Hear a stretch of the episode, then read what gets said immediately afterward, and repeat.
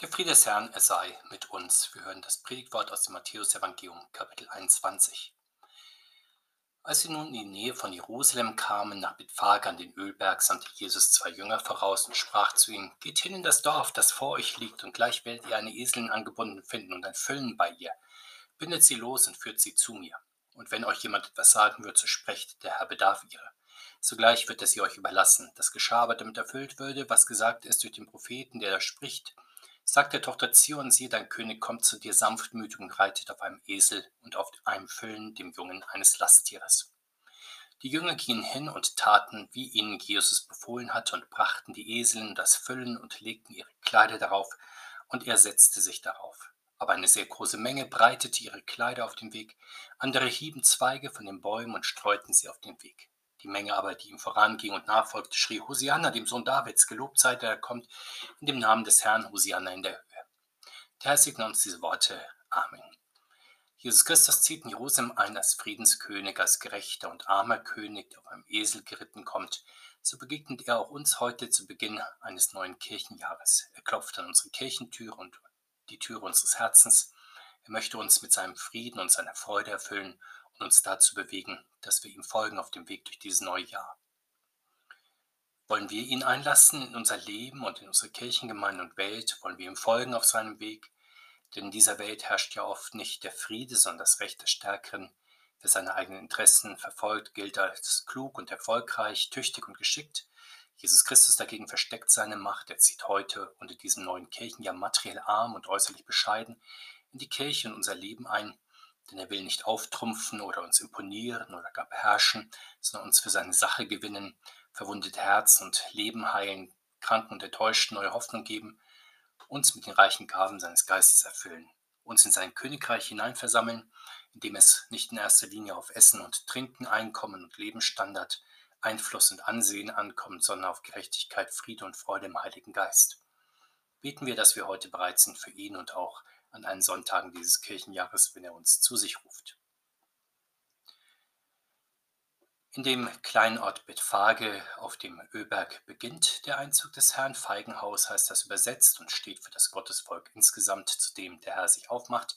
Vom Ölberg aus kann man sehr schön auf den Tempel sehen.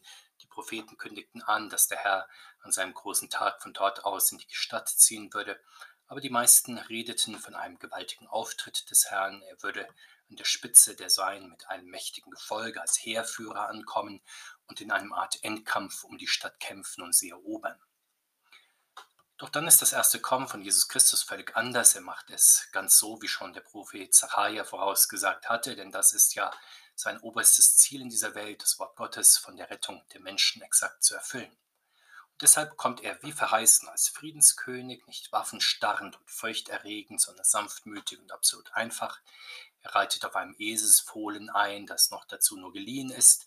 An einem Vergleich deutlich gemacht, das Eselsfohlen war so in etwa das E-Bike oder das Moped unter den damaligen Fortbewegungsmitteln. So arm, so einfach zieht der Herr des Friedens in das Heiligtum ganz so, wie man sich unter den Frommen schon seit alter Zeit den gerechten und hilfreichen König vorstellt und erwartete, ohne stolze Kriegsrosse, schnelle Kampfwagen, Schwert und Bogen, ohne Krone, Zepter, kostbare Gewänder, zahllose Bedienstete. Aber dennoch ist der Friedenskönig mit einer erstaunlichen Autorität versehen. Er diktiert den streitenden Parteien unwiderstehlich den Frieden. Er richtet sein Friedensreich von einem Meer bis zum anderen auf. In diesem Reich werden dann auch die Gefangenen freigelassen. Und sicher in der normalen Welt der Herren und Herrscher kommt so etwas nicht vor, nicht bei König Herodes oder Pontius Pilatus, auch heute nicht. Welch ein gewaltiger Aufzug findet statt, wenn unter normalen Bedingungen die Staats- und Regierungschefs der größten Wirtschaftsnationen sich zum Gipfel treffen. Ganze Städte sind dann abgeriegelt, damit die Autokasos von teuren gepanzerten Limousinen, die die Regierungschefs und ihre Entourage transportieren, problemlos hindurchkommen. Tausende Polizisten mit Mannschaftswagen, Wasserwerfern und Polizeihubschraubern stehen bereit und liefern sich Straßenschlachten mit Demonstranten. Die direkten Anwohner dürfen nicht alleine vor die Türe, ja den Balkon treten, nicht einmal das Fenster öffnen. Wie anders doch zieht der Herr Christus bei den Seinen ein. Er ist doch nicht geringer als die Staats- und Regierungschefs damals und heute. Im Gegenteil, er ist der ewige Sohn Gottes, der einmalig den Boden dieser Erde betreten hat und schließlich in die heilige Stadt zieht, um sein Werk der Welterlösung zu vollbringen. Viele Feinde lauern ihm auf, aber wir erfahren nichts von Sicherheitsvorkehrungen, sondern von bewegenden Zeichen des Friedens, in denen deutlich wird, dass der Erlöser kommt, damals, aber auch heute und in diesem neuen Kirchenjahr. Wie antworten wir nun auf sein Kommen? Die Jünger hören auf ihn und sind ihm bei seinem Einzug behilflich. Sie lassen sich bereitwillig vom Herrn das Dorf schicken, um das Eselsfohlen zu holen. Sie wollen es nicht besser wissen als der Herr, indem sie fragen, ja, wie kann es wie kann denn der Herr wissen, dass da im Dorf wirklich ein Eselsfohlen angebunden ist und wartet? Wie kann er es sich ungefragt ausleihen wollen? Es gehört doch jemand anderem. Wird der Besitzer sich mit der Auskunft zufrieden geben, dass der Herr das Fohlen braucht? Die Jünger wissen, dass der Friede Christi höher ist als unsere Vernunft. Sie zweifeln nicht, dass die Weisheit Gottes höher ist als die Klugheit der Menschen und sie wollen dabei helfen, dass der Friedenskönig und sein Friedensreich in dieser Welt Einzug halten. Wie hören wir auf den Herrn? Wie können wir ihm bei seinem Einzug in unsere Gemeinde, in unser Leben, unsere Welt behilflich sein? Das Wichtigste wird auch im neuen Kirchenjahr sein, dass wir auf sein Wort hören und es ernst nehmen. Am Sonntag im Gottesdienst, aber auch in unserer häuslichen Andacht. Manch einer fragt sich, wie lese und höre ich Tag für Tag am besten das Wort Gottes? Am einfachsten ist natürlich die Tageslosung, man kann sie auch ganz einfach im Internet lesen.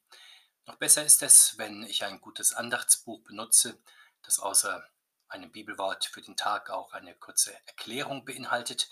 Wer außerdem Zeit hat, kann die angegebenen Bibelstellen in der Bibel weiterlesen und in sich bewegen. Es ist gut, wenn wir es mit unserer Andacht so halten wie die regelmäßigen Zeitungsleser, die ihre Zeitung täglich gründlich studieren. Machen wir uns das Lesen des Wortes Gottes zur regelmäßigen Angewohnheit entstehen. Dann kann der Herr ja beständig bei uns Einzug halten ich werde mich dann auch nicht mehr über seine Wunder wundern, sondern mich herzlich über sie freuen.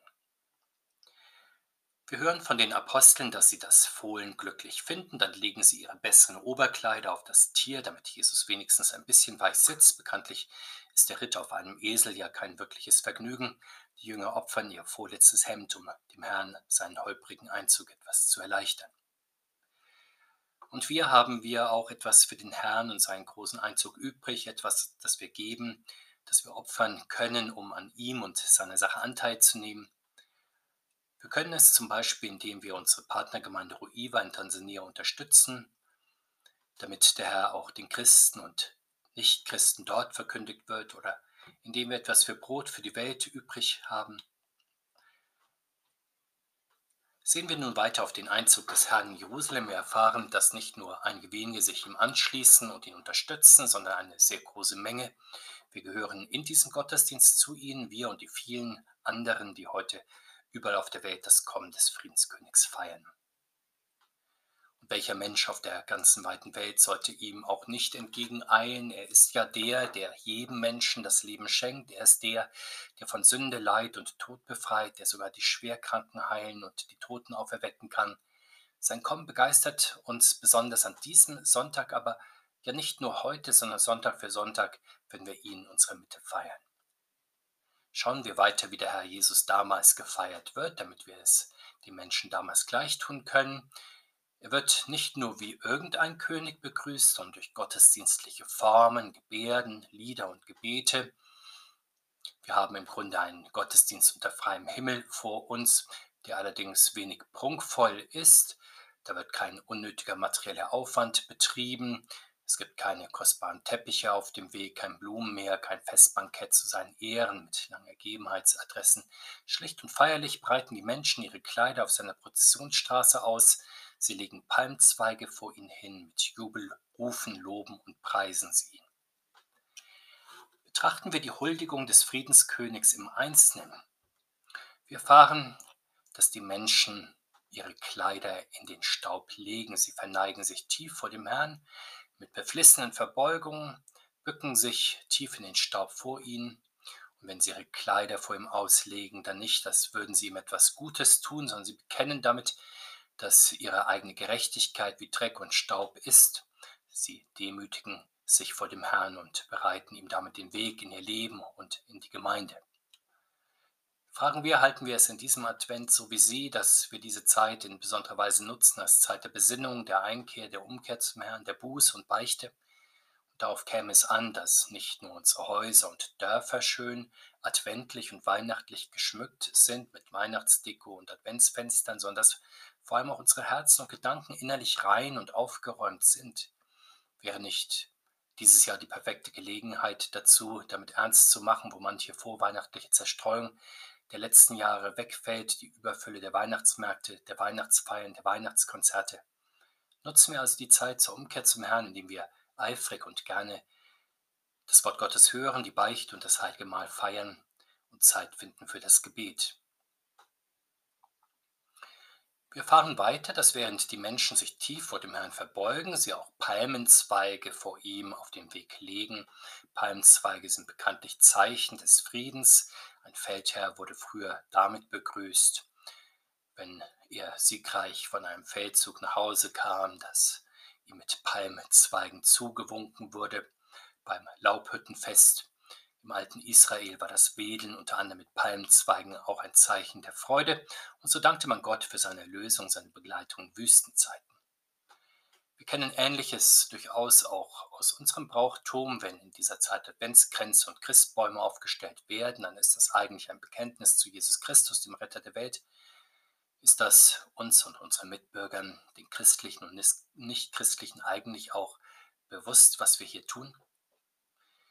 Und kommen wir vom Brauchtum zur Hauptsache, dass wir dem Friedenskönig in dieser Zeit Raum in unseren Herzen und Häusern, in unserer Gemeinde und Welt geben, ihm, der auch uns von Sünde, Tod und Teufel befreit und auch uns Heil und Leben bringen möchte.